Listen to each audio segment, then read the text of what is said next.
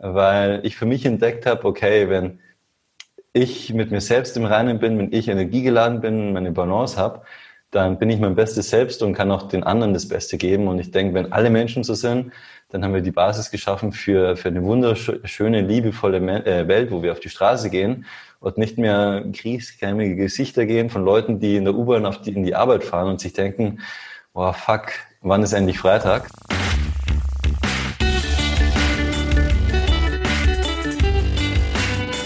Die Heldenstunde, euer Podcast für ein gesundes und bewusstes Leben. Herzlich willkommen zur Heldenstunde. Es begrüßt dich dein Gastgeber Alexander Metzler. Schön, dass du wieder dabei bist. Wer die Heldenstunde, wer unseren Podcast schon länger hört, dem wird der Name Satguru möglicherweise schon des Öfteren begegnet sein. Satguru, ein indischer Yogi, ein Mystiker, ein Autor und ja, sozusagen der Oberlehrer von einem Ashram in Indien vom Isha Yoga Center. Und ja, neben Eckhart Tolle, neben Dale Carnegie und einigen anderen Namen ist Sadhguru derjenige, dessen Lehren ich sehr, sehr gerne folge. Doch im Gegensatz zu mir, der das Ganze eher so als Hörbuch und über Instagram und hier und da mal über YouTube verfolgt, ist mein Gast, mein Held heute in der Heldenstunde ein Jahr lang dort gewesen im indischen Ashram. Herzlichen, Glück, äh, herzlichen Glückwunsch in der Heldenstunde. Herzlichen Glückwunsch fürs Überleben. Herzlich willkommen in der Heldenstunde. Hans Kirchner, grüß dich. Ja, servus und danke für die Einladung. Ähm, schön, dass ich, äh, dass ich hier sein darf. Ja, vielleicht passt es mit dem Glückwunsch ja doch ganz gut, weil du hast ja immerhin überlebt, ein Jahr lang Indien. Ja, rückblickend, ähm, ich glaube, ich war mir währenddessen nicht immer ganz sicher. Ähm, es war eine spannende Zeit. Und da werden wir auf jeden Fall heute auch drüber äh, sprechen, weil das stelle ich mir natürlich wahnsinnig spannend vor. Also das eine ist ja, sich ein bisschen inspirieren zu lassen von solchen Lehren und versuchen, das auch so ein bisschen hier in den westlichen Alltag zu integrieren. Das andere ist natürlich so einen Schritt zu machen und zu sagen, ich gehe da nicht nur irgendwie mal für vier Wochen hin oder so, sondern ein Jahr.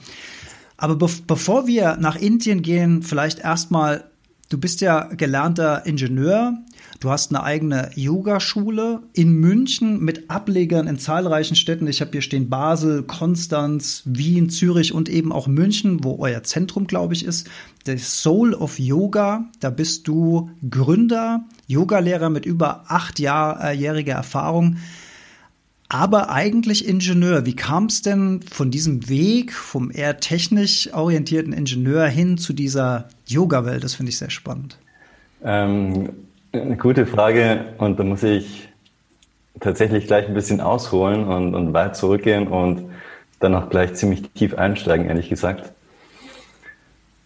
Ich meine, du hast es ja gerade gesagt, ähm, Eckhart Tolle hast du genannt. Ich habe sein Buch auch damals gelesen. Das war so 2009, 2010, als es halt rauskam. Und ich fand es super spannend. Ich fand diese ganzen Ansätze, ich fand auch Osho super spannend ähm, die ganzen Skandale mal zur Seite gelassen, aber ähm, da steckt halt echt wahnsinnig viel Weisheit dahinter. Und ich habe mir das mal durchgelesen und ich fand das fantastisch und ich dachte mir, okay, ja, so, so will ich sein. Das, das ist der Mensch, der ich sein will. Und gleichzeitig habe ich dann irgendwie gemerkt, dass so von diesem Punkt, an dem ich stehe, bis zu dem Punkt, an dem ich sein will, dass irgendwie eine große Distanz herrscht und die Bücher waren immer inspirierend, und es gibt ja wirklich so viele, es gibt ja alles Mögliche. Paulo Coelho und dann noch Persönlichkeitsentwicklung, Dale Carnegie hast du noch genannt, Napoleon Hill und so weiter. Und ich, ich fand das mal fantastisch.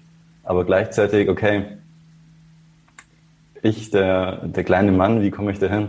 Und mir hat irgendwie so diese, einerseits hat mir dieser Methodensatz gefehlt, andererseits, mh, mm, ich war damals in, und das war eine interessante Zeit, ich war in Kolumbien, ich habe ein Auslandsjahr gemacht dort, dem Studium und hatte so die Idee, okay, ich, ich habe gemerkt, ich bin ständig abhängig von meinem sozialen Umfeld, von der Meinung von anderen und vielen ähnlichen Sachen und ich dachte mir, okay, das ist das, was mich zurückhält, so zu sein, wie die großen Lehrer immer beschreiben. Und deswegen dachte ich mir, okay, ich gehe jetzt mal ein Jahr nach Kolumbien, ich kann mir den riesigen Traum meines Lebens erfüllen und die Sprache lernen, das Land kennenlernen. mal wirklich ins Abenteuer stürzen und in den Dschungel gehen, in den Amazonas gehen, in die Pazifikküste bereisen, alles Mögliche machen und frei sein. Und ich hatte ein fantastisches Stipendium, ich musste mich um nichts kümmern. Und da dachte ich eben, okay, da kann ich dann mal wirklich Perspektive bekommen und diesen äh, Quantensprung in meiner eigenen Entwicklung machen. Und das war dann super interessant, weil ich war dann in Kolumbien und ich hatte halt alles, was ich immer wollte. Ich hatte ein fantastisches Land, ich musste mir keine Gedanken machen, irgendwelche Finanzen oder sonst was. Ich hatte eine fantastische Freundin, ich hatte einfach eine geile Zeit. Und dann war ich wahrscheinlich so nach vier, fünf, sechs Monaten, habe ich irgendwann mal eine Reise in den Amazonas gemacht für zwei, drei Wochen, was super geil war, abgeschieden im Dschungel, Abenteuer pur. Und dann bin ich zurückgekommen nach Medellin, da habe ich gelebt und war dann wieder in meinem Zimmer und habe mir nur gedacht, okay, cool. Und was jetzt? Und dann habe ich irgendwie angehalten und habe mir gedacht, wow, ich habe irgendwie alles, was ich immer haben wollte. Ich habe hier zumindest temporär mein, mein kleines Traumleben aufgebaut. Und das Einzige, was mir in den Kopf kommt, ist, was jetzt? Wie, da läuft irgendwas falsch. Wie dumm ist das bitte?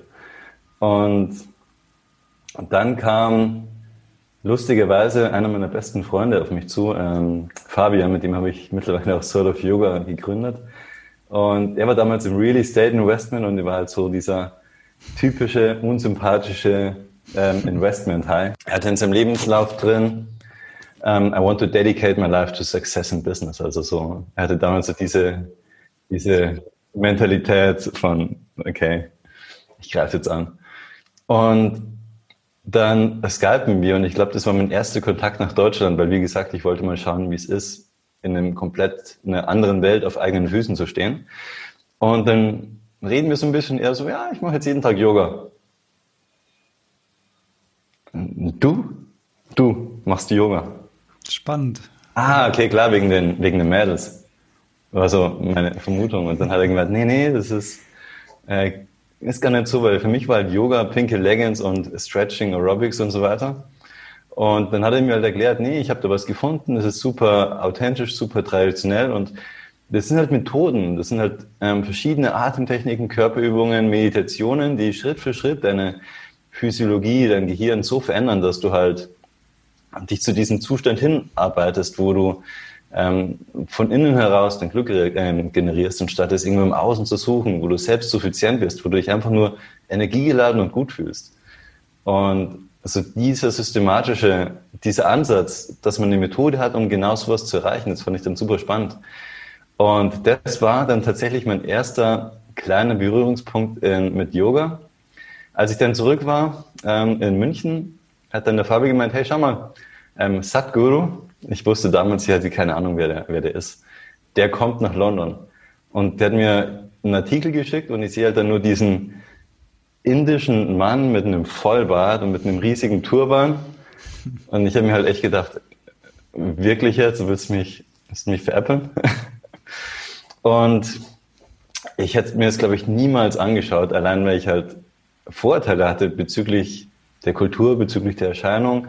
Bestimmt so ein Typ, der, der will mich nur abzocken, wie man es halt immer hört in den Nachrichten. Und nur weil es halt der Fabi war, der Investment High, der sein Leben dem Erfolg widmen wollte, ähm, habe ich dem Ganzen eine Chance gegeben und habe gesagt, okay, dann haben wir ein cooles Wochenende in London. Ich war damals noch nie in London und dann kann ich halt das auch noch mitnehmen. Und ich meine, die Texte waren spannend. Auch das, was er sagt, die Videos, ich, du kennst es ja, es ist super inspirierend. Es macht mhm. Sinn.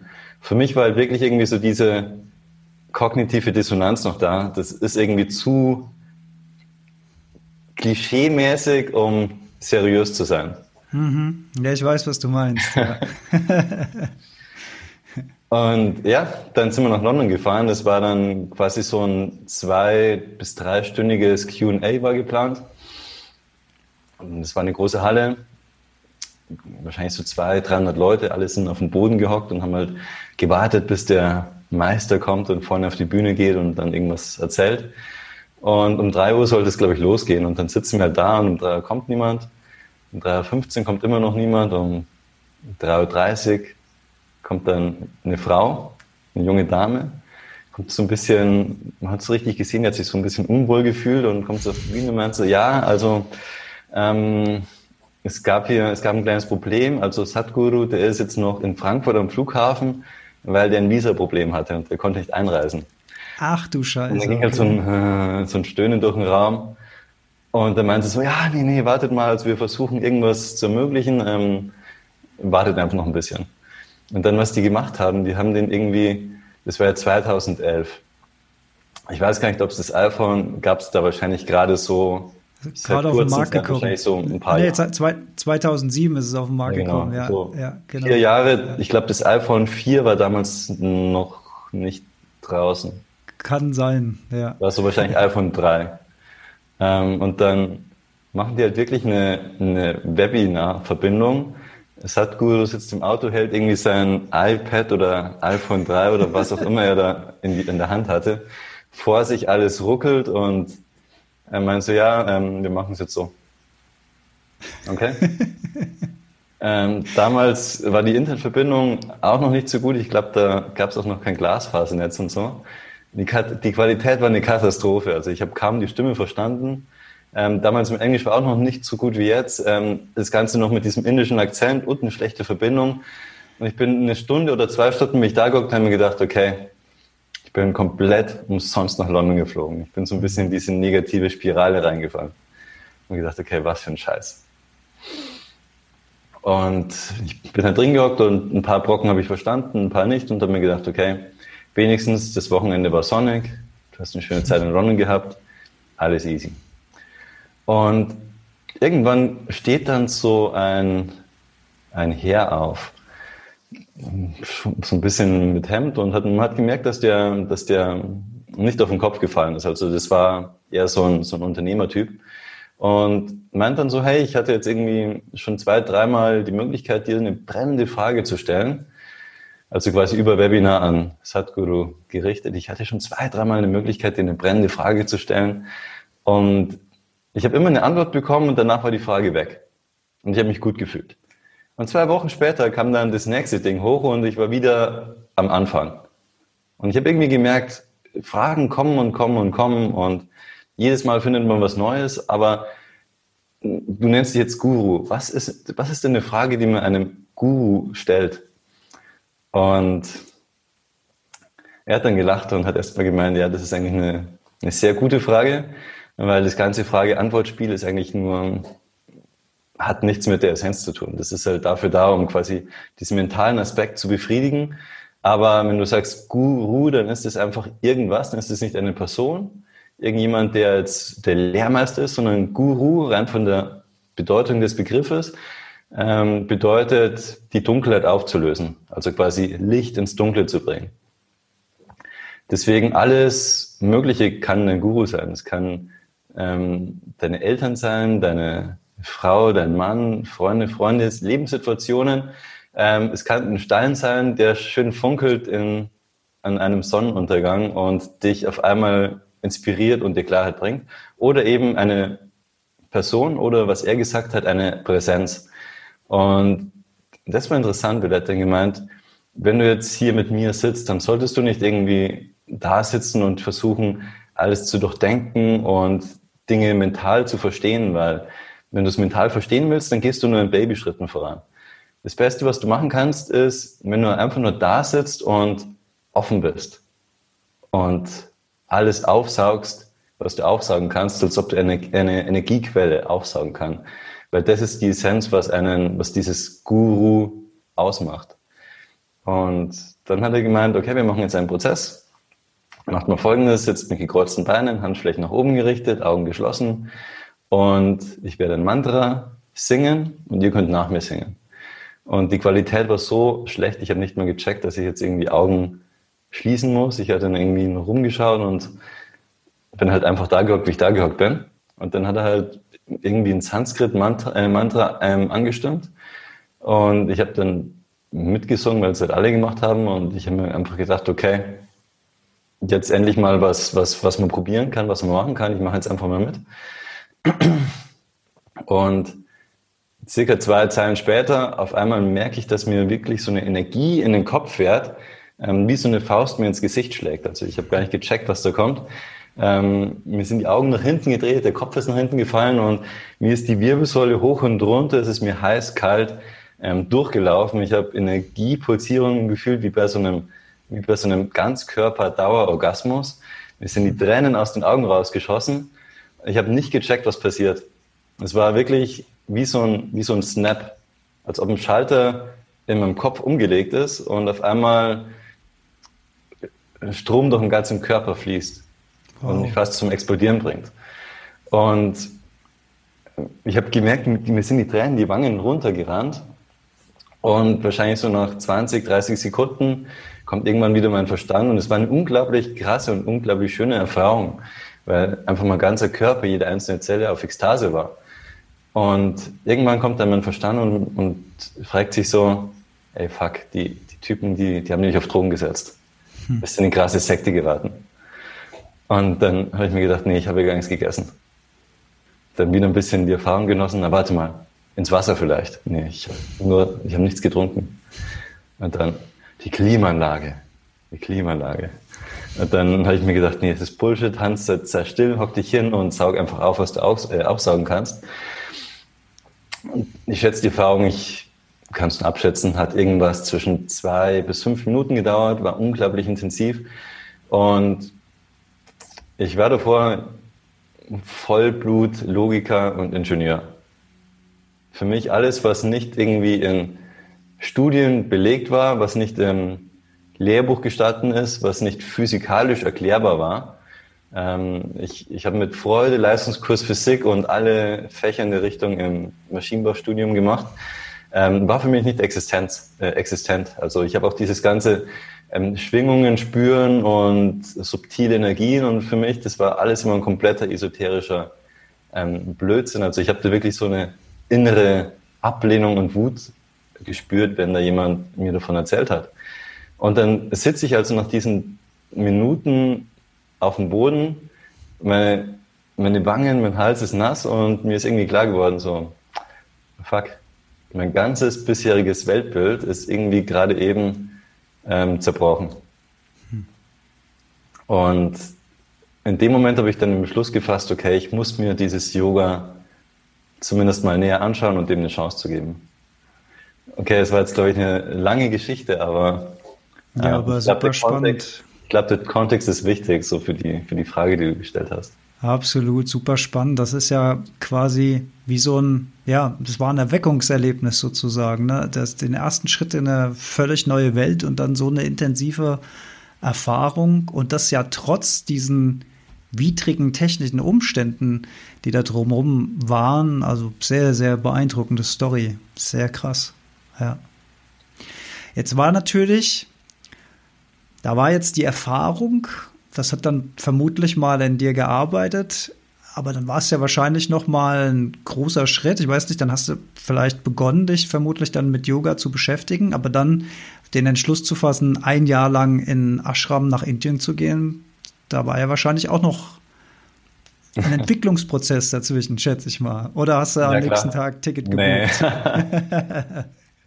Wäre vermutlich in dem Moment gar nicht zu abwegig gewesen, dass ich mir gedacht habe, okay, jetzt, what the fuck, ich muss, ich muss mir das anschauen.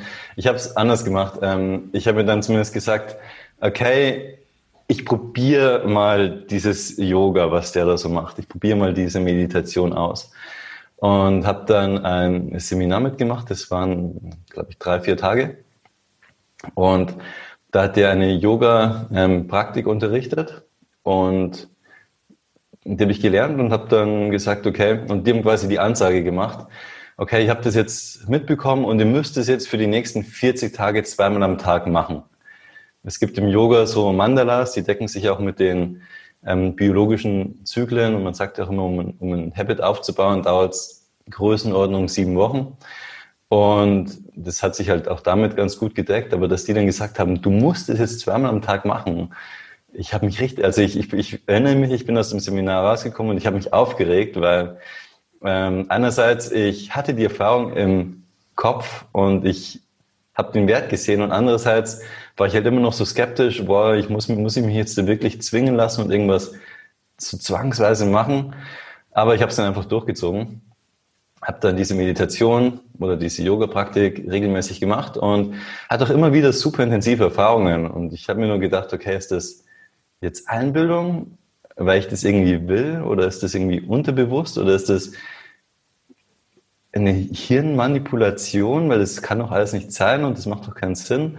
Und ich habe dann gegoogelt und habe versucht, irgendwie da rauszufinden, was Sache ist. Und was mich tatsächlich ein bisschen beruhigt hat an der Stelle, ähm, es gab so die kleine Welle von Achtsamkeit, MBSR, John Kabat-Zinn damals, wo dann Studien zur Neurowissenschaft durchgeführt wurden mit Bezug Achtsamkeit und Meditation.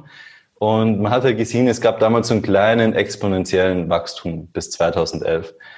Ähm, mittlerweile hat es sich wahrscheinlich verzehnfacht, aber damals war es zumindest langsam im Kommen und ich habe mir gedacht, okay, scheint zumindest irgendwas dran zu sein, zu meditieren. Also scheint kein kompletter Blödsinn zu sein. Und so konnte ich mich ein bisschen mental oder logisch überzeugen und dann habe ich es halt einfach weitergemacht. Und also den, immer den, also den Ingenieur in dir halt auch überzeugen, das zu machen. Ja, ja absolut. Ich musste mich selbst, ich musste mich selbst irgendwie, ich musste quasi meine, meine eigenen, meinen eigenen Anker ein bisschen anheben, damit das Schiff ein bisschen sich bewegen kann, weil ich wollte halt nicht meine, meine klar definierte Welt, in der ich alles erklären kann und alles verstehe, die wollte ich einfach nicht verlassen, glaube ich, auf irgendeiner mhm. Ebene. Und ja, ich habe mich dann, ich habe dann Yoga gemacht, habe mich vertieft, dann hat mich ein Kumpel überzeugt, noch ein anderes ähm, Yoga-Seminar von diesem Satguru zu machen. Da hatte ich nochmal eine Yoga-Praxis und anfangs war ich dann auf 30 bis 60 Minuten Yoga am Tag und dann mit dem dazu war ich schon bei knapp zwei Stunden und dann habe ich irgendwann auf mich geschaut und habe mir gedacht, ey Hans, was ist eigentlich mit dir los? Du sitzt jetzt irgendwie da und machst zwei Stunden, das bist doch gar nicht du. Bist du hier gerade in, verläufst du dich hier gerade in irgendwas? Ähm, ist das jetzt, willst du das? Bringt das was oder ist das Einbildung? Spürst du die Effekte nur, weil du sie spüren willst? Und ich hatte tatsächlich diesen mentalen Konflikt so lange am Laufen, ähm, dass ich einerseits durchaus Sachen gespürt habe, durchaus Effekte gespürt habe, Änderungen gespürt habe. Und andererseits, wenn man sich selbst verändert, das gesamte Umfeld versucht einen zurückzuhalten, ähm, die eigenen mentalen Gewohnheiten halten einen zurück, so viele Sachen halten einen zurück. Und ich hatte einen unglaublichen Konflikt irgendwann gespürt zwischen, ist es real oder ist es Einbildung?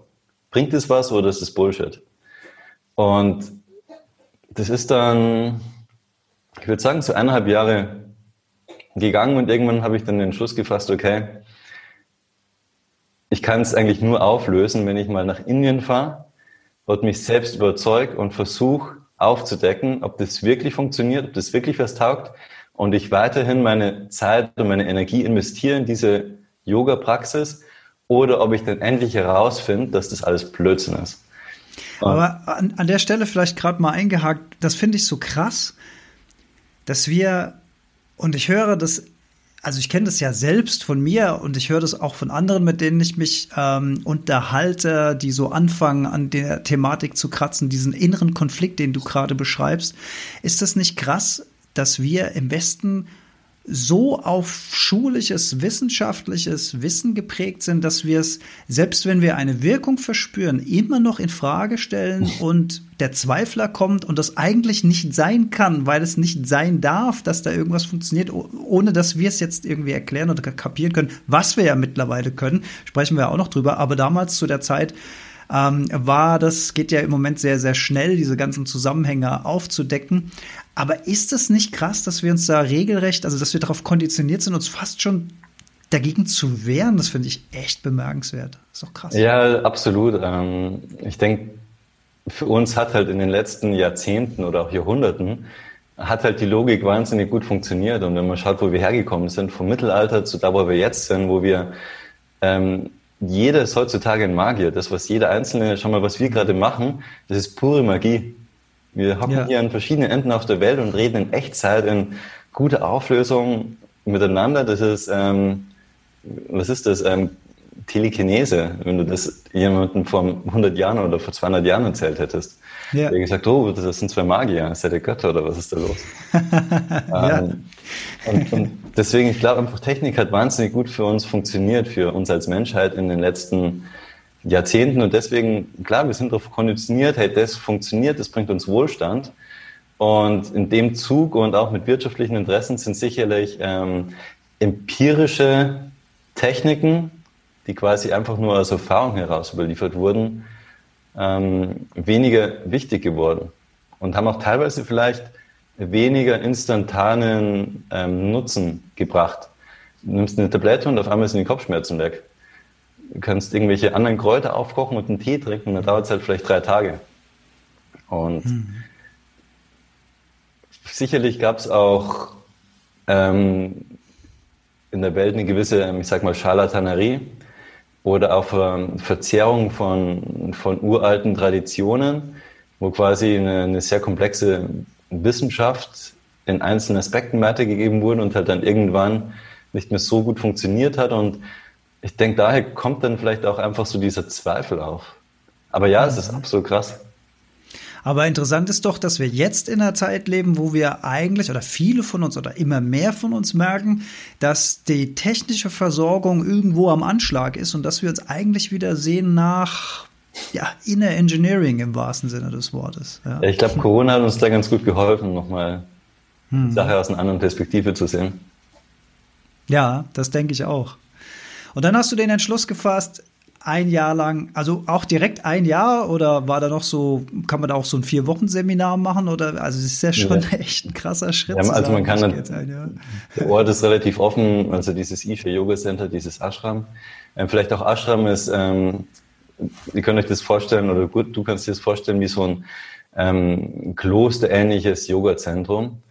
Ähm, also die Mönche, die dort leben, die fokussieren sich halt voll auf inneres Wachstum und auf Erkenntnis und so weiter. Jeder, der hingeht, ähm, der geht hin, um persönlich zu wachsen. Das ist jetzt kein Ort wie so ein Retreat Center, wo man hingeht und sich entspannt und einfach eine schöne Zeit hat und mal die Seele baumeln lässt, sondern es ist ein Ort der Anstrengung. Und ich hatte damals tatsächlich Bock auf diese Anstrengung, um einmal fokussiert diese Mühe zu unternehmen und herauszufinden, taugt es was oder taugt es nicht. Und ich hatte mir persönlich das Commitment gefasst, mindestens drei Monate dort zu bleiben und danach mal schauen. Mhm, ich hatte mir hinten raus noch ein bisschen die Option ähm, gehalten, ich glaube länger zu bleiben, fünf Monate insgesamt oder sechs Monate. Und habe mir gedacht, okay, wenn es ein Mist ist, dann kann ich reisen gehen. Wenn es was taugt, dann bleibe ich. Mhm. Und ich war dann beim ersten, also ich war mehrfach in, in diesem Ashram insgesamt, also es war dann über verschiedene Male, waren es insgesamt ein Jahr oder ein bisschen mehr als ein Jahr. Beim ersten Mal war ich so dreieinhalb bis vier Monate. Und das war dann wirklich so einfach nur zu persönlichem Wachstum, zur Erkenntnis. Ich habe dann wirklich versucht, ähm, all in zu gehen mit den Praktiken, um zu sehen, okay, wie viel kann man damit erreichen? Lohnt sich das für mich oder ist es was, was zwar nett ist, aber was ich dann wieder sein lassen kann?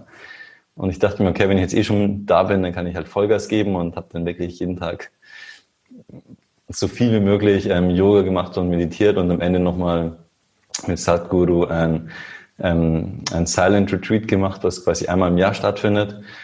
Und das war dann quasi mein, meine erste Begegnung mit dem Ashram. Und wie kann man sich das vorstellen? Also man lebt dann auf dem Gelände. Ich selbst kenne es so ein bisschen von Google Street View, da habe ich mir das mal ah, näher okay, angeguckt. Und bin mal in die in diese Meditationshalle äh, rein, in diese Runde. Und äh, dieser an den Stier kann ich mich erinnern, an diesen Hof, äh, wo so ein schwarzer Stier liegt und viele Schlangen habe ich gesehen, also Statuen von Schlangen. Äh, und natürlich und, und äh, das, äh, das Badehaus oder wie man das auch nennt mit dem Wasser, also das ist, ist ja schon eine, ein beeindruckendes Gelände. Und letztes Jahr habe ich hier über YouTube Livestream auch an diesem äh, Fest teilgenommen, äh, was sie einmal im Jahr feiern, mhm. wo auch ja. wahnsinnig viel los ist, über, über Tag bis in die tiefe Nacht. Also ich bin nur ein paar, ich glaube vier Stunden habe ich zugeguckt, mhm. dann bin ich irgendwann ins Bett gegangen. Aber das ist ja eine Riesenanlage. Und man, mhm. man lebt dann dort wahrscheinlich so, hat man da ein Einzelzimmer oder ist man da in Gemeinschaftsräumen und dann gibt es verschiedene Kursangebote oder wie kann man sich das vorstellen? Ja, es ist Ähm, es gibt verschiedene Möglichkeiten ähm, und es gibt einfach viel Angebot. Hast du schon mal einen Retreat oder ein Meditationsretreat oder ähnliches gemacht? Ja, ja. Ähm, war aber nicht zufällig wie Passana, oder? Nee, nee, ich habe mal äh, Wim Hof Methode in Polen gemacht ah, okay. und dann mache ich äh, wöchentliche Yoga-Kurse, wo ich teilnehme. Ähm, und äh, das nächste, was ich vorhabe, ist mal tatsächlich ein Schweigekloster. Das ja. hätte ich schon gemacht, das ist leider Corona ja. ähm, zum Opfer gefallen. Äh, das war eigentlich im Mai mal angedacht diesen Jahres. Aber so ein richtiger Retreat, auch viel mit Meditation und so, das war tatsächlich die äh, Wim Hof-Erfahrung in Polen, mhm. die ich mal gemacht habe. Ja. Das war, da war bei Yoga nur am Rande sozusagen, ja, als, als ja. Teil der Wim Hof Methode. Ja. Kennst, hast du wahrscheinlich, kennst du wahrscheinlich auch. Ja, ja, klar. Ähm, ich habe auch tatsächlich selber schon mal überlegt, mir mit diese Wim Hof in Boxershort auf dem eisigen Berg hochzugehen, erfahren. Ja, kann ich nur empfehlen, das ist super. Okay. Sollte man vielleicht nicht direkt alleine machen, äh, aber sich also sich der Kälte auszusetzen, finde ich eine sehr, sehr gute Idee. Kaltes Duschen mache ich bis heute noch. Das ist äh, hängen geblieben. Und die Atemübungen. Das, ja. Ich habe tatsächlich damals kaltes Duschen von dem Yoga mitgenommen. Mhm. Um, ähm, und das war, also das hat mir unglaublich viel gegeben. Also nur so, im Rand und gar nicht mal wegen der Kälte, sondern wegen dieser psychologischen Stärke, in der Früh aufzustehen und dann ist es Winter und es ist schon kalt draußen und man weiß, sobald man jetzt rausgeht, dann wird es nur noch kälter und eisiger. Und dann fängt der Kopf echt an, einen Streicher zu spielen. Aber man okay. stellt sich eben diese Erfahrung, zieht die durch und danach leuchtet das Gehirn. Ne? Das ist schon erstaunlich. Ja. Also es ist wirklich abgefahren. Ähm, ich hatte dann irgendwann, wenn ich wirklich in der Kälte war und so in diese Grenze automatisch gegangen bin, also gerade im Winter, das ist mir oft passiert, ich bin danach in der Dusche gehockt und ich habe dann so viel Glückshormone in mir gespürt, dass ich fast schon angefangen habe zu kichern wie so ein Verrückter. ähm, also es funktioniert. Mhm. Und gleichzeitig habe ich gemerkt, es gibt eine unglaubliche psychologische Stärke, dass du quasi mit offenen Augen ins Messer rennst mhm. und das noch dazu jeden Tag machst. Und das dann irgendwann sogar mit Freude. Das ist ja. schon verrückt. Aber gut, ähm, wie kann man sich den Tagesablauf vorstellen? Ich bin es gerade ein bisschen abge, abge. Das macht nichts, das macht nichts. ähm, also grundsätzlich, du stehst früh auf und gehst spät ins Bett und bist dazwischen ständig aktiv. Was meint früh? Genau, also es ist unterschiedlich. Ich war tatsächlich so ein Spätaufsteher ähm, im Vergleich zu anderen. Ich glaube, ich habe selten bin ich vor 4.30 Uhr aufgestanden. Meistens bin ich so um 4.30 Uhr raus. Das ist dann spät. Ja. Aber wir reden schon von 4.30 Uhr morgen oder ja, Nachmittag. Ja. Morgens. Ja, morgens. Das ist spät. Okay. Wenn ich ausschlafen wollte, bin ich um 5.30 Uhr aufgestanden. Ähm, aber ich bin um 4.30 Uhr echt aufgestanden. Ich habe schon irgendwo Leute dann Yoga-Praktiken machen gehört. Irgendwelche Atemtechniken habe ich in der Ferne gehört. Und an der Stelle, wo die waren, gehe ich davon aus, dass die um 3 Uhr aufgestanden sind. Und das halt regelmäßig. Und ich habe mir gedacht, okay, ich, ich habe noch einen weiten Weg vor mir. Genau, also ich bin immer so um 4.30 Uhr aufgestanden, habe mich fertig gemacht, war dann um 5 Uhr auf der Yogamatte und dann geht's um 5.30 Uhr offiziell los, das ist dann so der letzte Startschuss. Mm, danach machen, macht man Yoga, jeder, jeder macht seine eigene Praxis. Ähm, das System bei Isha Yoga ist so aufgebaut, dass man eben lernt, wie man es macht in einem Seminar und dann quasi nicht diese Entspannungseinheit Yoga mitnimmt, so wie man es im Yoga-Studio kennt, sondern dass man in diesem Seminar sich eine Leiter aufbaut, die man mit nach Hause nimmt und an der man dann langsam aber sicher nach oben klettern kann, sozusagen. Also man baut sich quasi oder man nimmt immer Tools mit aus diesen äh, Seminaren, die man anschließend selbstständig anwenden kann. Das, das gleiche machen wir auch mit Soul of Yoga. Wir machen keine fortlaufenden Einheiten, sondern wir geben halt den Leuten immer die Angel mit, damit sie anschließend selber fischen können. Und genauso war es halt auch da. Jeder hatte quasi seine eigene, sein eigenes Kit an Angeln und Leitern sozusagen und hat dann selbstständig Yoga praktiziert. Ähm, ich habe dann, also jeder unterschiedlich, je nachdem, was eben danach Pflichten und Arbeiten und Aufgaben waren. Ähm, manche haben dann um 37 schon aufgehört und sind dann weitergegangen und haben eben andere Sachen gemacht. Äh, manche um 8.30 Uhr. Ich hatte das Glück, ich konnte einen relativ großen Teil der Zeit bis 10 Uhr durchmachen. Ähm, das heißt, ich habe dann quasi immer von fünf bis um zehn Yoga gemacht und um zehn gibt es dann Frühstück. Das machen dann quasi alle gemeinsam. Es gibt in zwei Einheiten um 10 Uhr oder um 10.40 Uhr. Und das ist auch super spannend. Also du hast halt eine riesige Essenshalle, alle sitzen am Boden in Reihe und Glied. Ähm, das Essen wird serviert über große Eimer. Man hat halt jeder seinen Teller auf sich vor dem Boden und wartet halt, bis das Essen kommt. Keiner darf zum Essen anfangen, bevor nicht alle das Essen haben. Dann um Punkt 10, also wirklich um Punkt 10 wird, das, wird ein Mantra eingestimmt zur Einstimmung und dann wird halt in Stille, mit Hingabe und Dankbarkeit, dass man genährt wird von, von Mutter Erde sozusagen, achtsam gegessen, ähm, fokussiert sich voll auf das Essen. Alles, was eben, was man bekommt, wird serviert von anderen ähm, Mithelfern. Und die Idee ist dann quasi, dass man das Essen wie ein, fast wie ein Bettler aufnimmt oder annimmt als Gabe, das ihm quasi gegeben wird. Ähm, und genau, das war dann die Frühstücks- oder Brunchpause. Ähm, danach ging es weiter mit Programm um circa 11 Uhr. Und da hat eben jeder sein eigenes, weil du hast ja gemeint, es gibt so viele verschiedene Strukturen. Manche helfen dann bei Yogaseminaren mit, manche nehmen teil bei Yogaseminaren, andere haben gerade Freizeit und gehen dann zu meditieren oder machen irgendwelche Yoga-Praktiken. Da hat dann jeder so seinen ganz eigenen Tagesablauf, je nachdem, was man eben macht. Ich habe dann auch eine Zeit lang in einer Schule ähm, mitgearbeitet, was, was richtig geil war. Das habe ich davor noch nie gemacht und es war ähm, Gefühl wie so eine Montessori-Schule, um das Beste aus den Kindern hervorzuholen, ähm, auf, auf wirklich auf, auf Steroids, weil die Kinder, die sind halt um in der Früh aufgestanden, haben Yoga gemacht, haben dann um 8 Uhr ähm, die Assembly gemacht, also eine Zusammenkunft, wo dann andere Kinder, die auch in der Schule waren, irgendwelche Musikstücke oder Theaterstücke äh, vorgeführt haben. Dann sind in die Schule gegangen, haben Unterricht gemacht, haben Sport gemacht, haben eigene Hobbys verfolgt. Also manche haben Gitarre gelernt, manche haben Trommeln gelernt, ähm, manche haben Schlangenfangen gelernt, kein Witz. Da konnte quasi jeder so seine eigene Person, äh, Passion entdecken. Und da habe ich dann quasi ähm, Mathe-Nachhilfe gegeben, ähm, Mathe-Tutorien gemacht. Ähm, das war dann so mein Ding. Und ich habe dann auch eine Marketing- ähm, Klasse mitorganisiert und dann auch Volleyballunterricht ähm, gegeben, was halt super schön war mit den Kindern. Ähm, das war dann so meine Arbeit. Ähm, das war immer tagsüber oder auch nachts, eben so nach der Schule bin ich dann noch um 8 Uhr zu den Kindern und habe dann noch bis 10 Uhr mit denen Privatunterricht gemacht. Und ja, man hat dann eben seinen Tag, arbeitet, macht eben, was man gerade macht. Dann fangen die ersten so um 16.30 Uhr wieder an mit der Yoga-Praktik bis um 19 Uhr oder 19.30 Uhr und danach gibt es eben Abendessen. Danach arbeitet, äh, arbeitet man nochmal oder meditiert und danach geht es ins Bett. Und es ist halt wirklich so durchgetaktet, also man hat immer irgendwie was zu tun. Man ist immer auf den Zehenspitzen sozusagen. Wann bist du schlafen gegangen abends? Mm, Ziel war, also ich habe immer versucht, sechs Stunden Schlaf zu bekommen. Das war so mein Ziel. Mhm. Geschafft habe ich es nicht immer. Mhm.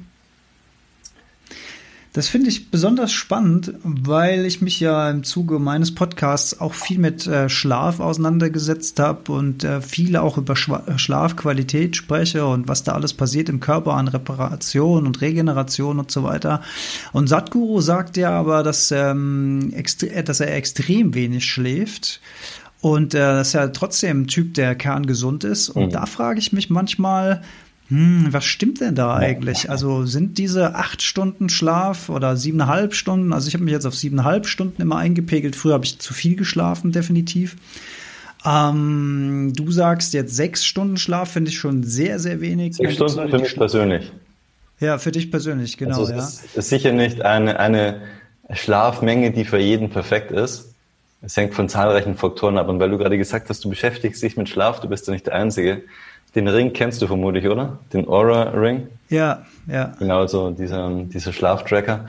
Ich wollte mir auch das Dream Headband holen, das ist leider gerade ausverkauft. Ähm, also ich, ich finde das Thema Schlaf auch wahnsinnig spannend und ich habe mich damit auch viel beschäftigt, auch mit der Wissenschaft dahinter. Und da gerade so im letzten Jahr nochmal ein bisschen ähm, durchoptimiert mit verschiedenen Routinen und Sachen, die ich mache. Aber zurück zur Frage, ähm, wie viel Schlaf braucht man eigentlich? Ähm, Sadhguru sagt ja von sich, er schläft vier Stunden gerade am Tag, damals mhm. zweieinhalb Stunden, als er noch selber mir ähm, seinen Lifestyle kontrolliert hat und nicht zu viel auf Reisen war. Für mich war es tatsächlich ein großer Motivator, als ich mit Yoga angefangen habe, als ich mir gedacht habe, wow, wie krass, ich kann mein System so tunen, dass ich halt energiegeladen bin und diese ganzen Reibungen in mir eliminieren kann. Ich habe damals auch mehr geschlafen, also ich habe sicher acht Stunden eher gebraucht als, als jetzt ähm, sechs Stunden. Ähm, ist was dran, wer hat recht? Vielleicht erstmal so aus der Sicht ähm, des Yoga. Die Idee ist, dass halt Schlaf nicht festgeschrieben ist, sondern dass Schlaf deiner eigenen Erholung dient, dass du halt deinen Körper regenerierst. Das heißt, was du brauchst, ist die Regeneration und die Erholung und nicht den Schlaf. Und ich fand, was ich mal super, super genial fand, es gibt diese Seven Rules for Life von Arnold Schwarzenegger. Vielleicht hast du die mal gesehen. Und ja, da sagt auf jeden Fall, ähm, eine seiner Regeln ist, ich kann es nur so einen Kontext wiedergeben, ähm, hör auf zu weinen. Wenn du sagst, du hast keine Zeit, dann schlaf einfach schneller. Und ich habe damals, ich habe das damals gehört, als das halt irgendwie rauskam. Ich dachte, was meint, was, wie schlaf schneller, was soll denn das? Dann bist du halt am Ende K.O. Und was ich gemerkt habe, wenn du dich selbst so ein bisschen, wenn du an ein paar Stellschrauben äh, drehst, dann schläfst du tatsächlich effizienter und, und schneller tief ein und tief durch. Ähm, was dann im Endeffekt bedeutet, du schläfst schneller, um jetzt mal den ähm, Arnold Schwarzenegger zu zitieren. Und ich habe für mich selbst gemerkt, ich schlafe sofort ein, ich schlafe durch, ich ähm, schlafe ruhig und tief und fest. Und ich denke, dass das auf jeden Fall auch damit dann zusammenhängt, dass ich weniger Schlaf brauche. Ja, ist der perfekte Schlaf dann sozusagen. Ja. ja, die Frage ist halt, wie perfekt. Einerseits ja, der perfekte Schlaf. Das andere ist auch, wie viel Energie verbrennst du tagsüber? Mhm. Durch mentales Abschweifen, durch irgendwelche emotionalen Ungereimtheiten, durch Ungleichgewichte. Und ich meine, ich bin jetzt bei sechs Stunden und das ist schon besser als damals vielleicht die acht Stunden. Gleichzeitig muss ich sagen, ich habe immer wieder Yoga-Kursteilnehmer und die kommen dann zu mir und sagen, hey Hans, seit ich jetzt diese Yogasanas mache, ich wach jeden Tag um halb vier in der Früh auf und bin irgendwie energiegeladen. Ist das gut? Dann denke ich mir, ich wäre gerne jeden Tag um halb vier in der Früh automatisch wach und energiegeladen und es ist für jeden anders. Also jeder hat sicher seine eigenen ähm, Voraussetzungen, ähm, also quasi genetischer Natur, seine eigenen Lebensumstände und auch, vielleicht einen anderen Fokus, so viele verschiedene Faktoren. Und für den einen sind dann, also ich habe wirklich Leute gehabt, die sagen, ich schlafe jeden Tag drei Stunden, seit ich Yoga mache. Ich habe jetzt den Surya gelernt und seitdem schlafe ich zwei Stunden weniger und ich denke mir nur, okay, wow, fantastisch ist vielleicht nicht die absolute Mehrheit, aber es gibt durchaus regelmäßig solche Fälle. Und das hat dann mir zumindest gezeigt, okay, diese generelle Empfehlung von siebeneinhalb Stunden entspricht vielleicht so diesem breiten Schnitt, den man halt in Studien feststellt an Leuten mit einem durchschnittlichen Lebensstil, äh, mit, einer, mit einem durchschnittlichen Energielevel. Manche brauchen mehr, aber es geht auch potenziell mit deutlich weniger, wie ich es halt immer wieder sehe. Hm. Also individuell. Aber das ist natürlich krasse Beispiel. Als ich das zum ersten Mal gehört habe von Sadhguru, hat das auch in einer seiner Reden von drei Stunden und dass er dann immer um, um 3.20 Uhr kommt ja da diese, hm. Diese, diese ja. Phase, wo du, wenn du initiiert bist, dann ähm, besondere Sachen machen kannst, äh, habe ich nie wirklich kapiert, was das bedeutet. Bin aber ein paar Mal um 3.20 Uhr nachts wach geworden, habe das mal auf mich wirken lassen und probiert und experimentiere ein bisschen. Aber ich glaube, für das hat ja dann auch, wo du gerade bist auf der ja. Erde, ein bisschen was damit zu tun. Ich glaube, hier in Deutschland betrifft uns das gar nicht so sehr. Aber da gehen wir sehr ins Detail rein. Ja. wir haben also ähm, und vielleicht noch wir dazu haben, abschließend. Ja, ähm, ich bin ja. halt selber wirklich ein krasser Skeptiker. Also wenn ich, damals hat Kurt gesagt, diese Geschichte mit zweieinhalb Stunden, vier Stunden, ich habe mir immer gedacht, ja, ist das wirklich, also wirklich, du hast jeden Tag zweieinhalb Stunden geschlafen und du warst fit. Wirklich. Mhm. Ähm, und ich weiß nicht, ob ich es jetzt glauben würde, wenn ich nicht tatsächlich, weil ich habe die Erfahrung nicht gemacht, ich bin nicht nach, ich muss ganz ehrlich sagen, ich bin nicht um um drei Uhr automatisch in der Früh wach und fit oder nach zweieinhalb Stunden Schlaf fit. Aber wenn ich nicht tatsächlich so viele regelmäßige Erfahrungsberichte von, von unseren Seminarteilnehmern oder auch von anderen Yogis bekommen hätte, die halt alle sagen oder viele sagen, ich bin einfach dann on fire, dann hätte ich selber nicht geklappt. Und ich merke es auch selber bei mir immer mehr, auch nach diesen ganzen Jahren, dass ich mich da weiter ähm, verbessere und dann tatsächlich auch manchmal nachts aufwach um vier und das Gefühl habe, wahnsinnig energiegeladen zu sein und eigentlich aufstehen zu können. Und dann denke ich mir halt immer nachts nochmal, okay, ich habe einen vollen Tag, ich arbeite durch, ich habe ein krasses Programm, ich schlafe jetzt lieber nochmal eineinhalb Stunden oder so. Aber ich merke schon, dass da wirklich was dahinter steckt. Aber ist es nicht eine tolle Aussage? Ich meine, du hast ja auch sehr, sehr viel am Start. Du gibst persönlichen Unterricht, du machst Online-Seminare, ähm, du gibst noch Vorträge auf einer anderen Plattform. Du hast ja echt viel um die Ohren. Aber da sieht man doch mal, dass man irgendwann an einem Punkt im Leben auch anfangen kann, sich zu verändern und danach geht's wieder bergauf, weil viele, viele in unserer Kultur denken ja immer, ja, ich werde jedes Jahr ein Jahr älter und ich baue ab und es wird alles schlechter und hier ein Zimperlein und da ein Zimperlein. Aber wenn man dran arbeitet, dann geht es auf einmal auch wieder bergauf. Man verjüngt sich im, im wahrsten Sinne des Wortes, finde ich an der Stelle auch nochmal echt eine, eine schöne Erkenntnis. Ne? Ja, es ist, also ich, ich habe da, das ist tatsächlich so, so eine Art Pet-Peeve von mir, da kriege ich jedes Mal so einen hm. dicken Hals, wenn ich von Leuten höre, ich bin halt so. Das ist ein Bullshit. Du bist kein Stück Holz. Nicht mal ein Stück Holz verändert sich nicht. Vielleicht ein Stein, der irgendwie als Fossil ähm, eingefroren ist. Aber als Mensch, man ist ein biologisches System und die Definition von einem biologischen System ist Veränderung. Ähm, und ich werde jetzt im Januar 34. Ich habe damals mit 23, 24 Yoga angefangen und ich fühle mich jetzt fokussierter, jünger und energiegeladener als damals mit Anfang 20. Mhm. Und es gibt zahlreiche Studien, ist, ich glaube, letztes Jahr ist die groß rausgekommen. Ähm, da wurde eine Studie durchgeführt und man hat halt festgestellt, dass, dass Leute, die meditieren mit Mitte 50 ein Gehirn haben, das jung ist wie jemand mit Mitte 20. Das ist natürlich wieder sehr vereinfacht dargestellt, aber man hat eben festgestellt, das Gehirn kann sich verändern, auch in späten Altern noch.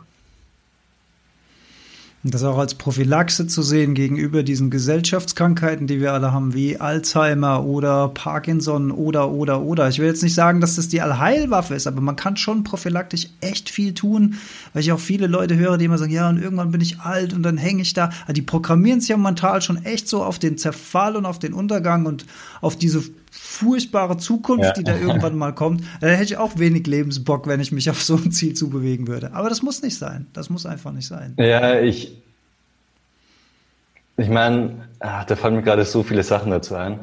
Viele Leute, die haben sich halt irgendwie damit abgefunden, okay, man geht halt diesen Alltagstrott und nimmt halt das, was einem das Leben zuwirft und dann macht man halt vielleicht ein bisschen Karriere, ein bisschen Familie und ein bisschen dieses und jenes.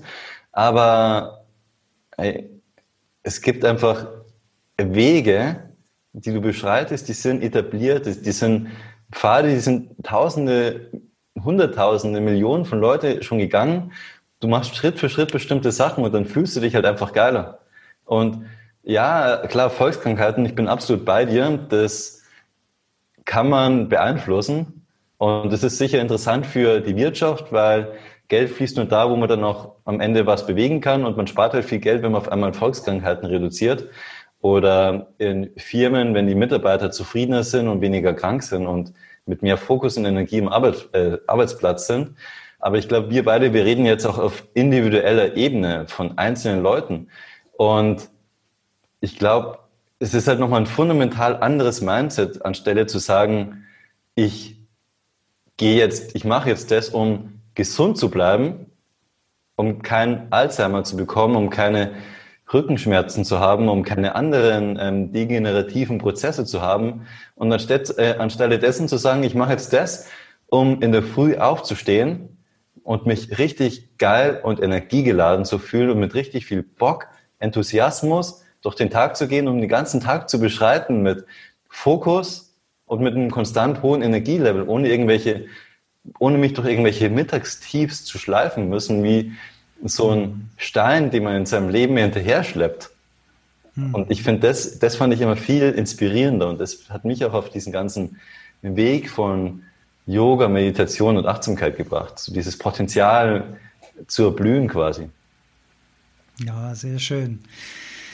Ich habe mir hier noch die Frage aufgeschrieben, was trifft man denn da für Menschen in so einem Ashram? Ich stelle mir das natürlich so, also ich würde jetzt mal so glauben, dass da aus allen Herren Ländern Menschen zusammenkommen, die auf der Suche sind und man lernt da bestimmt interessante Menschen kennen und bleibt man vielleicht sogar auch in Kontakt anschließend? Wie ist das? Ja, ähm, die, was du gemeint hast mit alle möglichen Menschen aus vielen Ländern, trifft es auf den Nagel. Also hm. Man hat sicher, also wenn jeder, wenn irgendjemand jetzt hört Ashram, Kloster, Yoga Center, dann hat glaube ich jeder so ein, ein paar Klischee-Leute im Kopf, die dafür passen würden. Wenn ich mir das anschaue, es war ein riesiger Schmelztiegel. Also es ist alles einfach zusammengekommen. Es waren ich habe, glaube ich, noch nie so viele extrem unterschiedliche Menschen auf einen Haufen gesehen. Ähm, von dem äh, jungen Ingenieur, der sich fragt, okay, war das alles im Leben, bis hin zu indischen Pilgern, die, keine Ahnung, 1000 Kilometer barfuß und oberkörperfrei durch Indien gegangen sind, um zu diesem Yoga-Center zu gehen und irgendwas zu lernen oder was aufzusaugen ähm, bis hin zu Leuten, die krank, äh, krank sind, die Krebs haben und sagen, wow, okay, fuck, meine letzte Rettung ist jetzt, dass irgendwie da mich irgendjemand heilt. Alles Mögliche ist da. Oder einfach nur Leute, die halt sagen, okay, das Allerwichtigste in meinem Leben ist, dass ich erkenne, wer ich bin, dass ich den Ursprung meiner Existenz erkenne und dann eben ihr ganzes Leben lang dahin shiften. Es gibt Leute, die wollen Mönch werden. Es gibt Leute, ähm, die einfach nur sich selbst verbessern möchten und eine Zeit lang dort leben möchten. Also es kommt wirklich alles vor. Welche Leute habe ich kennengelernt? Wer hat mich inspiriert? Ähm, ich würde sagen, tatsächlich, einerseits mich haben einige Mönche wahnsinnig inspiriert. Ich kann mich an einen erinnern und ähm, das war so der Kontaktpunkt auch für viele ähm, von diesen ganzen Overseas. Also die meisten, die dort gelebt haben, waren aus Indien. Aber ich würde sagen, so zehn Prozent kamen aus anderen Ländern, Europa, China, Amerika und so weiter. Ähm, und er war halt so die Kontaktperson und das war ein Swami, der hatte eine Ausstrahlung. Also man hat in dem Sinne Augen reingeschaut und der hatte einfach, erstens, er hat sich gefühlt abgewohnt zu blinzeln. Er war einfach immer mit einer unglaublichen Energie und präsent bei einem wenn ihr mich angeschaut habt, dann habe ich so das Gefühl gehabt, dass jetzt meine Seele es sieht und habe mir gedacht, okay, schau wieder weg, bitte. ähm, nicht, dass es noch gegen mich verwendet auf irgendeine Art und Weise. Also ich hatte tatsächlich so einzelne Leute, die, die waren schon sehr, sehr inspirierend, um zu sehen, okay, wow. Da hatte ich tatsächlich das Gefühl, ähm, jetzt nicht von den Einstellungen und so weiter oder von dem Lifestyle, aber so von dieser Energie und von dieser Präsenz, so möchte ich tatsächlich sein. Und bei denen scheint es anscheinend funktioniert zu haben. Das war das eine. Dann andererseits, man ist natürlich da und man, ich hatte auch so meine Erfahrungen mit, äh, ich sag mal, über die fünf Sinne hinaus und habe mich dann natürlich gefragt, okay, trotzdem war das Einbildung, funktioniert Okay, Sadhguru sagt irgendwie, dass das möglich ist. Ist das wirklich möglich oder ist das eine Geschichte? Ist das eine Parabel?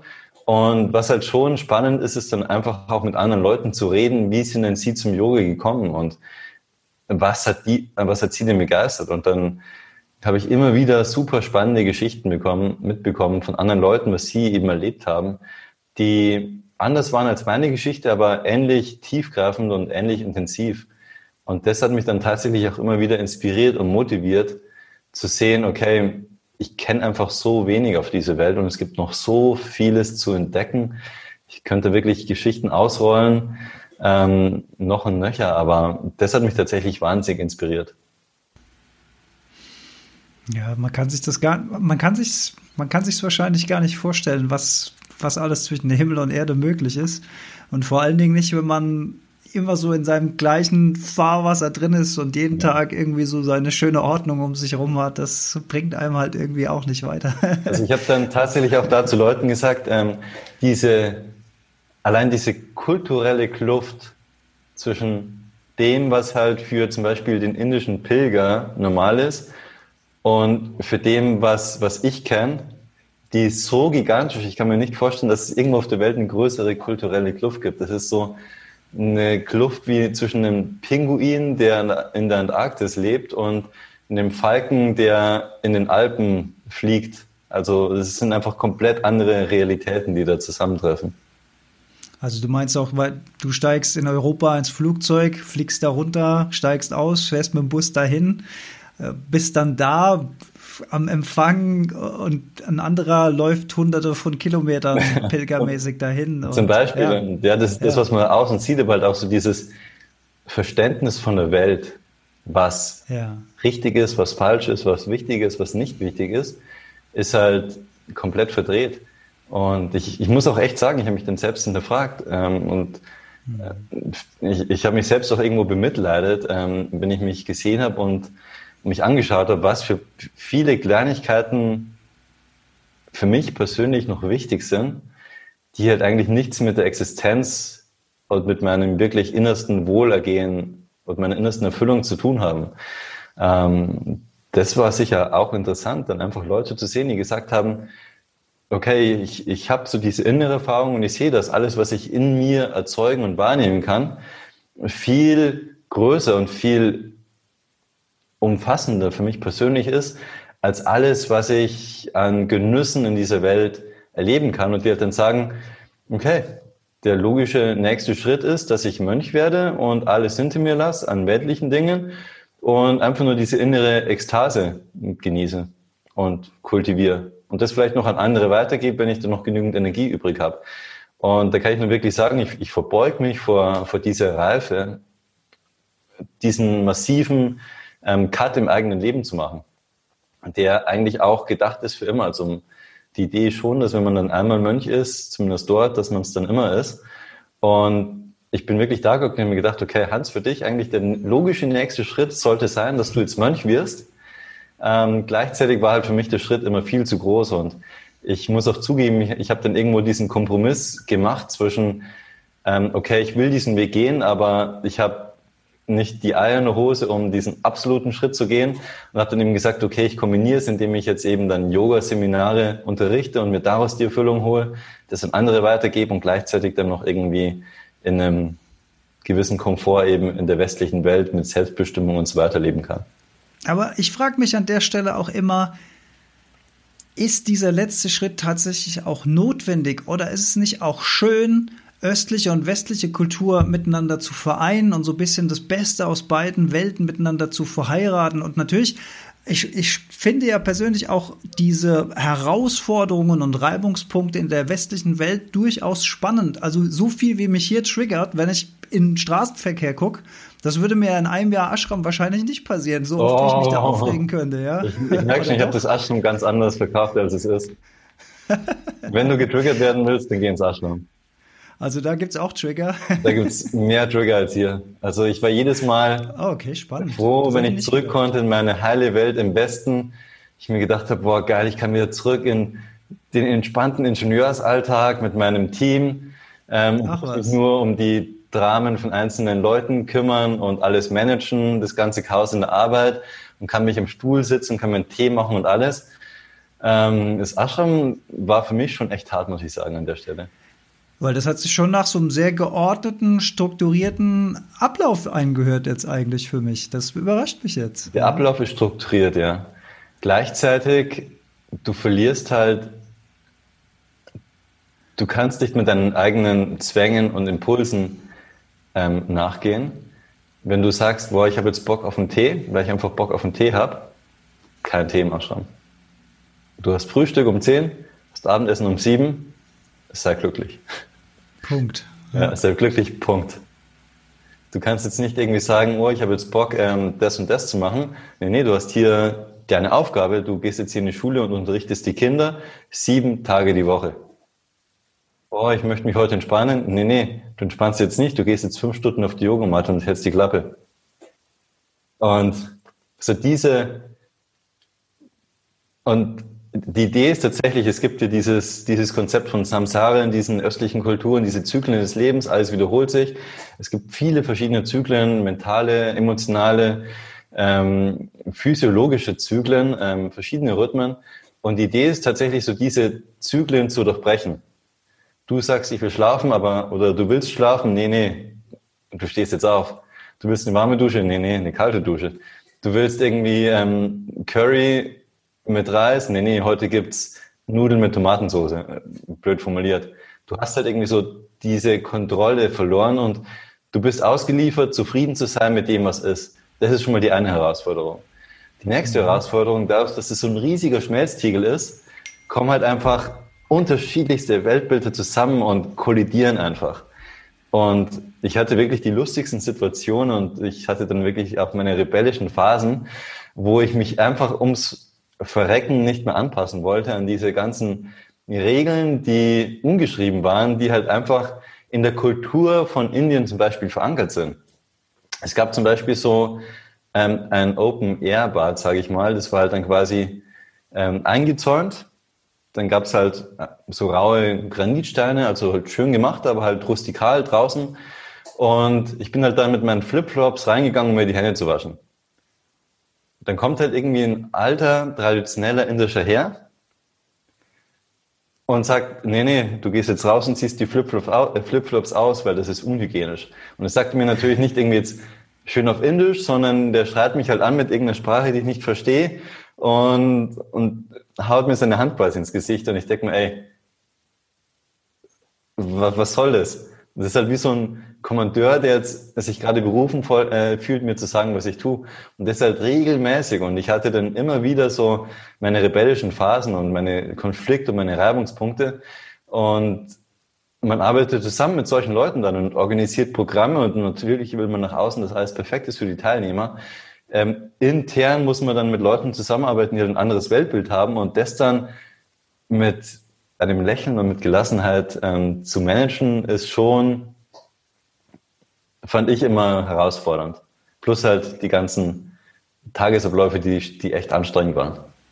Das klingt wirklich spannend, ja. Das ist gut, dass wir das nochmal ein bisschen rausgearbeitet haben, weil das nimmt so ein bisschen die Illusion des Wellnessurlaub in Indien. Vergiss es, vergiss es.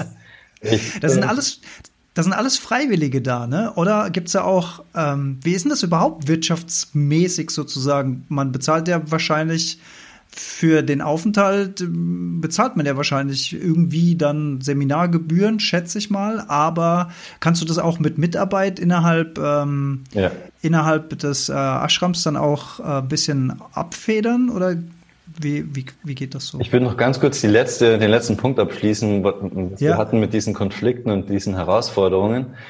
Also ich muss echt sagen, also zum Abschließen dafür, ich bin regelmäßig durch Himmel und Hölle gegangen. Also ich, es war alles, aber es war nicht entspannend und es war nicht gleichmäßig smooth, sondern es war eine Achterbahnfahrt. Bis zum Ende, also am Ende war es dann echt, am Ende so die letzten Monate war ich dann so ausbalanciert, da war es einfach nur noch geil und ich bin da gehockt und war sofort irgendwie meditativ und in einem geilen Zustand. Aber die ersten, also die ersten mindestens, ich würde sagen, sechs Monate waren eine krasse Achterbahnfahrt, krass anstrengend. Am Anfang habe ich mir jeden Tag mehrfach gedacht, okay, ich will hier raus, okay, ich finde es ja geil. Ähm, ich hasse es hier, aber es fühlt sich super an, wenn ich jetzt hier meditiere. Es ist wunderschön. So dieses psychologische hatte ich ständig. Ich war jahrelang nicht mehr bei McDonald's und ich habe eigentlich so Fastfood-Ketten gehasst. Auf einmal, nach zwei Monaten, träume ich nachts von Big Macs. Ich habe jahrelang kein Fleisch mehr gegessen und aus irgendeinem verdammten Grund fange ich an, von Big Macs zu träumen. Ich meditiere und Big Macs schwirren mir im Kopf rum und ich frage mich nur, okay, wo kommt das jetzt bitte her? Keine Ahnung. Also psychologisch gesehen bin ich sicher durch, durch all die möglichen ähm, alten Wünsche, Vorstellungen, Abneigungen, alles Mögliche gegangen. Das war auf jeden Fall da. Wow. Und irgendwann war quasi meine Psyche wirklich, okay, ich habe mich gut gefühlt, ich war ausbalanciert, egal was passiert ist, ich war irgendwie gleichmütig. Und dann hat auf einmal wirklich schlagartig angefangen, mein Körper ähm, auszuticken fast. Ähm, ich habe mich gut gefühlt und gleichzeitig, als ich hatte so diese geistige Stabilität und auf einmal war diese physische Stabilität weg. Und mir hat dann wirklich in kurzer Folge, mir hat auf einmal der große Zeh wehgetan, die linke Schulter, dann die rechte Hüfte, dann das Knie. Dann ist das Knie angeschwollen zu einer großen Blase. Dann habe ich auf einmal irgendwie Schweißdrüsenabszesse bekommen. Dann ist, ich, äh, das ist auch wieder eine Geschichte für sich, äh, für sich. Ich war dann tatsächlich mal in einer Notoperation unter Vollnarkose im nächsten Krankenhaus. Ähm, also viele, viele Erfahrungen. Es war von vorne bis hinten Achterbahnfahrt. Und immer wenn ich dachte, okay, jetzt ist alles smooth, ist irgendwas gekommen. Ich war mal in Stille für ähm, drei Wochen, wo ich halt wirklich nichts, also ich konnte nicht mehr kommunizieren, gar nichts mehr machen. Ähm, ich war abgeschottet. Ich konnte auch nicht mit Gestiken oder mit Schrift kommunizieren. Ich war quasi wie die letzte Person auf Erden. Und auf einmal habe ich halt eine Ameiseninvasion in meinem Zimmer, wo ich mache keinen Witz, die Decke voller, also alles war schwarz. Ich habe in die Decke geschaut und ich habe gesehen, es war einfach alles schwarz. Es war alles voller Ameisen. Es waren nicht Tausende, es waren Hunderttausende Ameisen in meinem Zimmer. Und ich habe mir nur gedacht, okay, soll ich jetzt einfach rausgehen und auf dem Boden schlafen oder fressen mich dann irgendwie die Kakerlaken? Also es war von vorne bis hinten eine Achterbahnfahrt, da könnte man wirklich Bände füllen. Ähm, genau, also nur zu diesem ähm, entspannten Ritt, es war, es war spannend. Aber das mit den Krankheiten, was du jetzt gesagt hast, finde ich ja auch wieder mega erstaunlich, weil in meiner Klischeewelt ist es ja so, dass der Körper dem Geist folgt. Und ja. wenn du sagst, du bist in eine inneren Ruhe und eine Gelassenheit reingekommen und in eine Balance reingekommen, hätte ich jetzt gedacht, der nächste logische Schritt ist, dass der Körper eher gesund wird. Wie hast du das jetzt im Nachhinein erklärt, dass dann so viele Stellen losgingen, wo du da Probleme hattest? Das war, also die Stelle, also diese Probleme sind losgegangen, das war während der, während der Yoga-Lehrerausbildung, die ging ein halbes Jahr und war halt quasi sieben Tage die Woche Vollgas. Also die haben angekündigt, okay, wir bringen euch ans Limit und dann schauen wir, wie wir das Limit weiter ausdehnen. Und es war dann wirklich so, die haben uns ans Limit, äh, Limit gebracht, einfach mit dem Ablauf, mit den Praktiken, die wir gemacht haben. Und sobald wir uns dann gut gefühlt haben und uns angepasst haben und wieder energiegeladen waren, haben wir gesagt, oh, und jetzt ziehen wir, jetzt schalten wir den nächsten Gang und im nächsten Mal gedacht, ey, what the fuck? Es war nie entspannt und dann am Ende war ich dann, glaube ich, an dem Punkt, wo ich jeden Tag wahrscheinlich immer zwischen viereinhalb und fünf Stunden geschlafen habe und halt volles Programm hatte von früh bis nachts. Ähm, und während diesem Programm, das war echt ganz lustig, das war, waren wie so Stadien, wo die gesagt haben, jetzt schalten wir einen Gang höher, jetzt schalten wir einen Gang höher. Und irgendwann haben die einen Zettel ausgehängt von einem Vortrag, den Sadhguru mal gehalten hatte, zu einem vorherigen Jahrgang an, an Auszubildenden, äh, auszubildenden Lehrern quasi. Und was er damals gesagt hat, war, dass die Idee ist von dieser Zeit, dass du quasi deine ganze Entwicklung ähm, auf der Überholspur machst, dass du quasi einfach mehr Gas gibst und das, was du sonst in vielleicht zehn Jahren erleben würdest, dann auf einmal in zwei Jahren oder in einem halben Jahr oder in einem Jahr erlebst. Und dass deswegen eben auch mal sein kann, dass körperliche Probleme auftreten und man die halt managen muss dass es aber dann durchaus gewünscht ist, dass man quasi diese ganzen psychologischen und physischen Konflikte erlebt, durchlebt, auch mal durch den Mist geht und dann quasi den Mist hinter sich lässt. Und das war, ist zwar eine ein bisschen abgefahrene Erklärung, aber mit der habe ich mich dann am Ende tatsächlich angefreundet, weil es auch meine Erfahrung war. Ich hatte halt, also ich hatte halt so viele Gebrechen, es war abgefahren. Ich, mein ganzer Körper ist, ist, ist wirklich auseinandergebrochen und dann wieder zusammengekommen. Ich hatte die krasseste Lungenentzündung meines Lebens. Ich habe wirklich ähm, Schleimbrocken gehustet für bestimmt zwei Wochen, dass ich mir gedacht habe, ich werde nie wieder gesund. Ähm, ich hatte eine riesige Schleimbeutelentzündung im Knie, ähm, die hochgekommen ist in zwei, drei Tagen und dann innerhalb von zwei Stunden auf einmal weg war. Und ich rede hier wirklich von einem Wasserballon. Äh, also wirklich alles Mögliche. Also das wäre jetzt meine Erklärung. Also was Besseres Abgefahren. kann ich dir tatsächlich nicht liefern. Abgefahren. Abgefahren. Ich hatte ja eigentlich hier noch die Frage stehen, wie du mit dem Wechsel klargekommen bist von der heiligen Schrammwelt nach Deutschland, aber das hat sich ja quasi mittlerweile erledigt. Das ist ja eigentlich Deutschland hier der Wellnessurlaub für dich. Ähm, ja, also ich bin mit dem Wechsel ziemlich gut klargekommen, muss ich echt sagen. Und das denkt man immer nicht. Man denkt so, okay, man ist dann so in seiner Welt abgedriftet und kommt ja. nicht mehr mit dieser Realität klar. Mhm, mh. Also. Hätte, hätte, ich auch gedacht, ja. ja. Ähm, für mich war es wirklich ähm, easy. Ich weiß von vielen Leuten, die vermissen dann so diese Möglichkeit, fokussiert zu meditieren und diese inneren Erfahrungen zu durchleben. Ich habe für mich Wege gefunden, um das einfach in den Alltag zu integrieren, die für mich gut funktionieren, mit denen ich auch zufrieden bin. Ähm, klar, ich habe rumexperimentiert, aber ich habe dann schon rausgefunden, was eben funktioniert. Ähm, gleichzeitig, ich bin zurückgekommen, ich habe mich gefreut, wieder mit Freunden, Bekannten, Kollegen zu reden, ähm, wieder mehr Dinge zu tun und auch ich sage mal so, dieses bessere, besser funktionierende System quasi in der Welt anzuwenden. Das macht natürlich auch Spaß. Ähm, es war ein bisschen wie so ein, wie so ein Upgrade gefühlt. Ich bin, ich bin gut zurechtgekommen. Ähm, die größte Herausforderung würde ich sagen, ähm, äh, ich habe mir dann schon auch einen neuen sozialen Kreis auf viele Arten aufgebaut, weil halt viele Sachen, viele Oberflächlichkeiten, die ich halt früher viel gemacht habe, dann immer mehr weggefallen sind. Ich hatte irgendwann halt keine Lust mehr, ähm, Alkohol zu trinken, weil ich gemerkt habe, dass irgendwie das Kosten-Nutzen-Verhältnis für mich schlecht ist, weil ich dann anschließend mich weniger energiegeladen fühle und dafür halt nur ein bisschen, ein bisschen Rausch bekomme, aber der sich halt unterm, unterm Strich nicht lohnt, weil ich am nächsten Tag ähm, oder vielleicht noch am gleichen Tag den, den Preis zahle und ich lieber halt klar und energiegeladen bin. Und so haben sich halt viele Hobbys, viele Leute und viele Sachen verändert. Klar, es war ein Umbruch, aber gleichzeitig war es okay für mich. Also ich würde sagen, ich bin gut damit zurechtgekommen. Gut, jetzt bist du natürlich auch beruflich in dem Feld, aber wenn du sagst, du hast es auch für dein persönliches Leben integriert, hast du eine Morgenroutine oder wie integrierst du das in deinen Tag? Setzt du dich abends nochmal hin, lässt nochmal dein Tagrevue passieren? Hast du feste Meditationszeiten oder wie machst du das? Ähm, ja, ich habe eine Morgenroutine. Ich habe idealerweise auch eine Abendroutine, die ich natürlich nicht immer anhalten kann, weil morgen kann ich kontrollieren, Abend ist immer ein bisschen außer meiner Kontrolle ich muss echt sagen, ich, ich bin, ich arbeite gerade noch mehr, als ich will, weil ich einfach viele Sachen mache. Ähm, Im Endeffekt, ich stehe auf, ähm, habe dann meine Routine, ich ähm, nehme Niem zu mir und ähm, Kurkuma. Niem ist quasi so ein sehr bitteres Blatt ähm, in Pulverform. Kurkuma ist eine Wurzel, kennt jeder. Das mit, einem, mit einer kleinen Menge Yoga, das ist quasi so ein erstes Ding. Dann halt die, die klassischen Sachen, ähm, die man halt so macht. Zungenreinigung, vielleicht noch Öl ziehen, dann die kalte Dusche, Zähne putzen, duschen und so weiter. Ähm, und danach bin ich direkt auf der Yogamatte, so schnell wie möglich, damit ich da keine Zeit verliere. Dann mache ich halt meine Yoga-Meditationsroutine, Atemtechniken sind natürlich auch dabei, ist auch ein Teil davon. Da habe ich bestimmte Sachen, die ich regelmäßig mache. Ich mache nicht alles am gleichen Tag. Ich mache an verschiedenen Tagen verschiedene Sachen, damit ich quasi ähm, auch die Vielfalt mit integriere. Tagsüber schiebe ich nochmal zweimal 15 Minuten Meditation mit ein. 15 Minuten kann man immer finden, wenn man das einfach ansagt. Also ist auch interessant.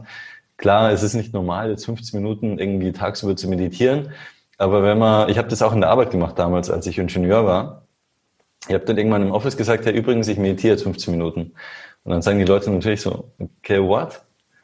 Aber ich habe auch gemerkt, wenn man klar kommuniziert und klar ist in dem, wer man ist und was man will, dann respektieren das die meisten Leute. Und die respektieren das tatsächlich mehr, als wenn man es nicht machen würde. Und dann kommen halt auch irgendwann die Fragen, hey, was ist denn das, was machst du denn? Und dann kommt doch die Erklärung. Und manche interessiert es, manche interessiert es nicht. Aber ich habe da wirklich, ich kann Positives berichten von dem, was ich auch im Berufsfeld ähm, an Unterstützung oder an Verständnis bekommen habe. Und das war jetzt nicht, weil ich in so einer besonderen Firma war. Ich habe das gemacht in einem ähm, konservativen Konzern. Ich habe das gemacht in der Beratung und ich habe das gemacht in einem jungen Startup. Und lustigerweise, schätz mal, wo ich den größten Gegenwind noch bekommen habe von diesen dreien. Also wenn du die Frage so stellst, hätte ich jetzt gesagt im Startup. Ja, genau. ja. Einfach halt, da war halt immer da, da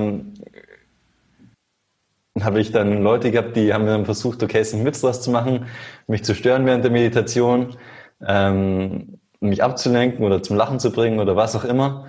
Ähm, während so in diesen ganz konservativen Unternehmen, da habe ich wirklich nur ähm, positive Reaktionen bekommen. Aber es ist ja auch so, dass das viel Einzug hält in größere Firmen, dass da Achtsamkeitstrainer. Das war tatsächlich noch vor acht Jahren. Ach so, ach so weit sind wir zurück. Ah, okay, okay. Ja, ist ja eher so ein neueres Ding. Ja, spannend. Spannend, spannend. Aber ja, also absolut. Also heutzutage ist es absolut vertretbar und hält Einzug. Also kann man am Ende auch sagen, dass der Ingenieur in dir auch überzeugt worden ist, ja? Kann man sagen, ja. um, ähm, wenn, ja. wenn, man, wenn man Kontakt zu dir aufnehmen will, dann findet man dich in Soul of Yoga in deinem äh, Studio in München. Die äh, Webseite werden wir auf jeden Fall verlinken. Ich selbst habe dich übrigens kennengelernt über einen Online-Kurs, den du gegeben hast, wo ich ähm, äh, teilgenommen habe.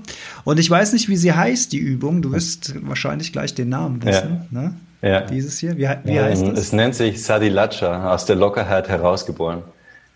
Mega geil. Das ist nämlich, habe ich als Teil meiner Morgenroutine mit reingenommen. Ich jogge ja morgens ja. hier ein kleines Stückchen am Feld entlang und mache so ein paar Übungen.